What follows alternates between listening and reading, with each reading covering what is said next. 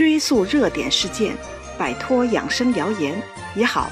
这里是彤彤中医养生妙招。来月经的时候痛经怎么办？不少人会说去喝红糖姜水呀。这个办法在之前一直是绝招，过去很多人痛经靠的就是这杯红糖水来缓解的。但现在这个办法似乎越来越不管用了，甚至有些西医还特别写文章批驳这个偏方，说中医的办法没有科学道理。试想，如果红糖水完全无效，怎么可能流传至今？难不成我们的先人、我们的祖辈都是傻子，会对一个毫无效果的办法始终执着地坚信着？并不是，红糖姜水肯定是管用的。古往今来能流传下来的方子，无论是经典名方还是民间偏方，都是通过实践检验过的。经过去伪存真，才能经历千百年流传下来。通常来说，这些都是很经得起推敲和考究的。之所以现在不管用，是因为现在的人问题更加严重，必须用红糖姜水的加强版，才能对抗新生的疾病、新生的问题，才能改善现在人的体质。红糖姜水按照人俗称是暖宫，能治疗宫寒的。宫寒虽然不是中医的规范概念，但却符合医理。意思是因为受寒影响了月经，在影响月经的诸多因素中，寒凉始终是排在第一位的。因为月经首先是一个失血的过程，血总是热的吧？失血之后，如果补充不及时，身体会因为血虚而生寒。同时，子宫位于盆腔。盆腔静脉又密又细，就像沼泽一样，血流到盆腔这样的静脉就会变得速度很慢。如果又受了寒，血流的速度更慢，所以很容易因寒而血凝，由此导致月经不畅、痛经等等问题。很多女性的痛经都是在这个寒凝的基础上发生的，所以才有了用红糖姜水暖宫的讲究。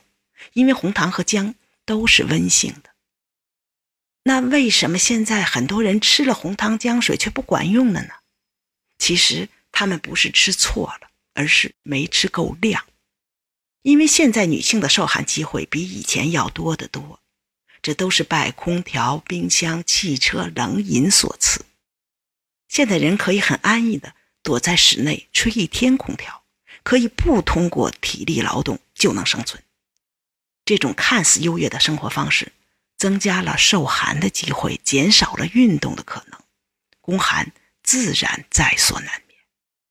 还有的办公室白领，每天一杯冰饮料绝对不能少。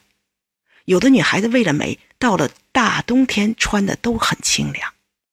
如此种种，就导致现在人的宫寒程度远远超过了我们的先人。而用红糖生姜。来暖宫方向绝对是对的，但是药物的选择必须变化，必须换成更能补血的药，比如八珍丸、乌鸡白凤丸，以及更能驱寒的，比如爱肤暖宫丸等等。事实上，这些药都是红糖姜水的升级版。中医有句话叫“遵法而不逆方”，意思是治病的时候不一定非要固定拘泥在哪个方子上。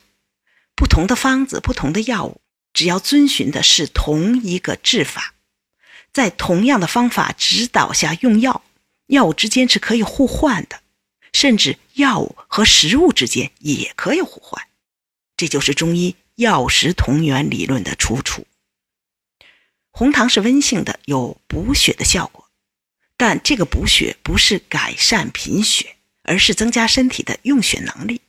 所以，红糖治疗的是中医的血虚，而不是西医的贫血。同样具有补血功效，但比红糖药力更强的还有熟地、当归、阿胶。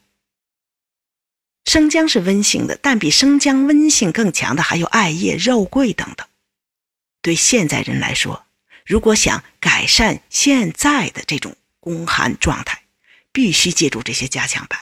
因为此宫寒已非彼宫寒，治疗也要与时俱进，否则自然达不到效果。就像一个人在糖尿病初期，通过饮食调节、增加运动是可以保持血糖正常的。当饮食、运动调节无效，这个时候就要用到降糖药了。如果降糖药也控制不住，就要借助胰岛素。而这些治疗药物或者说原则，遵循的是同一个道理。虽然胰岛素对糖尿病是最有效的，但绝对不可能因此就否定了饮食、运动等等生活方式改善对糖尿病的作用。用红糖姜水治痛经，缓解宫寒，道理和这个是一样的。红糖姜水仍旧是对的，至少在宫寒早期，在宫寒比较轻的时候。如果你能在月经前用它代替冷饮，那就可能不至于发展到宫寒痛经的那一步。如果你觉得这期节目对你有所帮助，可以点击节目右下方的订阅按钮，这样就不会错过节目更新了。每周二、周四我会在这里准时开讲。